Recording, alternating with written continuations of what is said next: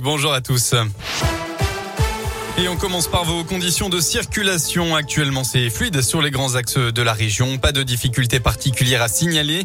De son côté, Bison Futé le drapeau vert dans les deux sens aujourd'hui pour la Saint-Sylvestre. Un week-end aussi assez calme attendu. Ce sera tout de même orange dimanche dans le sens des retours dans toute la France. À la une de l'actualité, la vague épidémique restreint le réveillon. Comme dans de nombreux départements de la région, la préfecture de la Loire a pris un arrêté pour fermer les restaurants et débits de boissons à 2 heures du matin ou plus tard.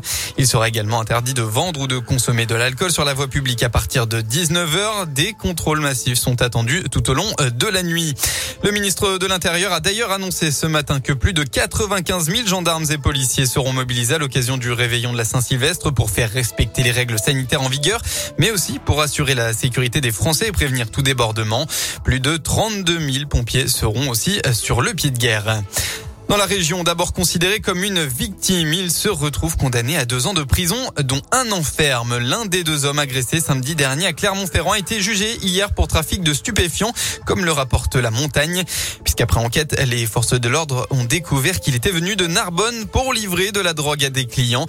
C'est là sur leur lieu de rendez-vous qu'il s'est fait agresser par des individus armés venus récupérer la marchandise.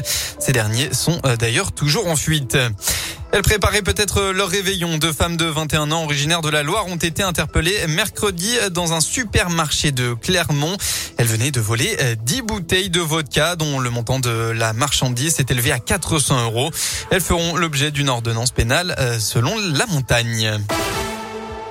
À la page des faits divers, le four prend feu. Un immeuble de quatre étages a été évacué hier soir à Trévoux, en limite de l'Ain et du Rhône. L'incendie s'est déclaré dans un appartement situé au troisième. Les pompiers sont intervenus rapidement. Aucun blessé n'est à déplorer et tous les résidents ont pu regagner leur logement après ventilation des lieux. Un mot de sport, nouveau changement d'entraîneur en Ligue 1 après le département, le départ de Laurent Batles, coach de 3, c'est celui de Monaco qui a été démis de ses fonctions hier soir. Nico Kovac était arrivé sur le banc du club à l'été 2020. Son remplaçant est attendu sur le rocher dans les jours à venir. Eh bien, notez la première recrue des Verts. Bakary Sako retourne officiellement à saint un près de 10 ans après son départ. Le milieu offensif malien de 33 ans s'est engagé pour 6 mois, soit jusqu'au terme de la saison.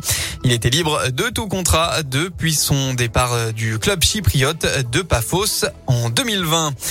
Et on termine sur cette euh, tradition pour le nouvel an. Et eh oui, en Espagne, il faut aimer euh, le raisin puisque la coutume veut que partout dans le pays, les Espagnols gobent 12 grains de raisin au rythme des 12 coups de minuit.